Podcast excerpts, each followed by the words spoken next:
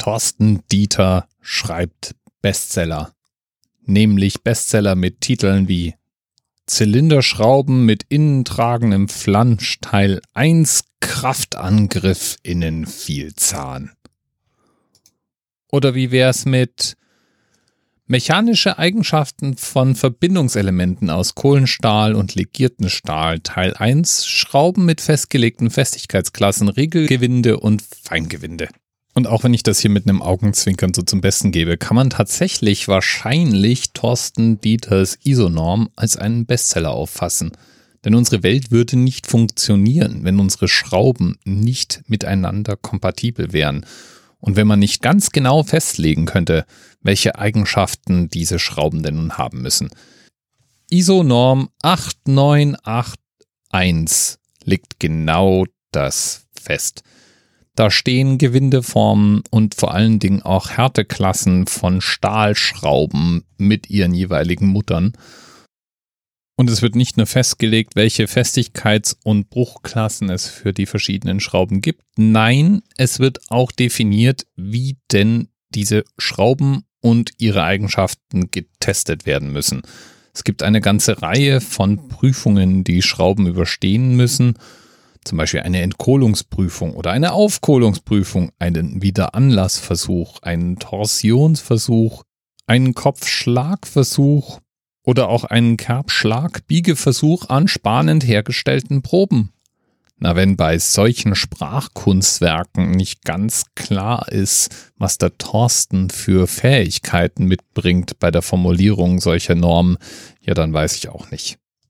Wie immer kann man auch diese Norm beim DIN-Gremium kaufen. Als schmuckes PDF. Oder auch in gedruckten Varianten. Und der Preis fängt bei 147 Euro und 20 Cent an. Das ist ein Schnäppchen geradezu. Ich bin mir sicher, da gibt es dann auch das passende E-Book und vielleicht auch die Hörbuchvariante zum Synchronisieren des Leseerlebnisses. Du hast da Zweifel? Okay, habe ich auch. Aber ich muss ganz allgemein festhalten, diese Preise für Normen finde ich bemerkenswert. 147,20 Euro ist ja da im Vergleich zu manch anderer Norm, die ich schon für den Anerzählt verwendet habe, fast schon billig. Aber wenn man beruflich mit Schrauben zu tun hat, dann ist sicherlich 150 Euro zum Einhalten der jeweiligen Vorschriften auch irgendwie nicht zu viel verlangt, nehme ich an. Die Norm ist ansonsten tatsächlich auch recht eng begrenzt. Sie beschreibt mitnichten alles, was man so als Schraube bezeichnen könnte. Und das wäre ja auch eine Menge. Die Geschichte der Schraube geht übrigens schon im ersten Jahrhundert vor Christus los, wo man Holzpressen gefertigt hat und mit Hilfe von Gewindeschrauben eben das Presswerk bewegte. Das war schon eine erste Anwendung des grundsätzlichen Schraubprinzips. Metallschrauben gab es dann vereinzelt mal in der römischen Antike, ist aber ein Handwerksstück, das tatsächlich keine Massenverbreitung findet, weil einfach viel zu aufwendig herzustellen. So ein Gewinde zu schneiden, wenn man keine Drehmaschine zur Hand hat, ist wirklich nicht trivial.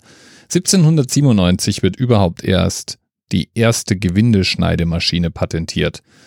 Und es ist auch dieser Zeitrahmen, in dem die Verwendung von Schrauben so richtig abhebt. Generell die Industrialisierung im 18. Jahrhundert ermöglicht überhaupt erst massenweise Schrauben zu produzieren und ist auch damit der Startpunkt für durch Schrauben verbundene Gerätschaften und Vorrichtungen.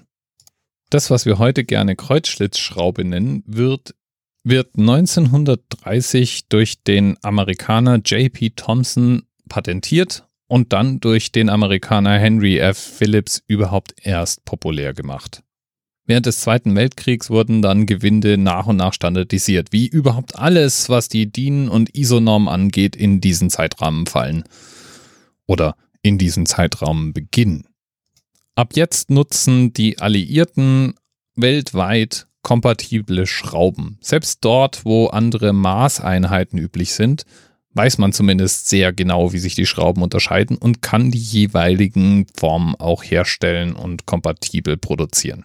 Und selbst wenn wir jetzt das Gefühl haben könnten, Schrauben sind doch was einigermaßen feststehendes und verändern sich vielleicht nicht mehr allzu viel, So ist es dann trotzdem so, dass immer wieder mal neue Standards, neue Messmethoden, neue Formen dazukommen und auch der Themenanker der heutigen Folge, nämlich die ISO-Norm 898-1, die ist jetzt gerade mal zehn Jahre alt, wurde nämlich im Jahr 2009 aufgesetzt.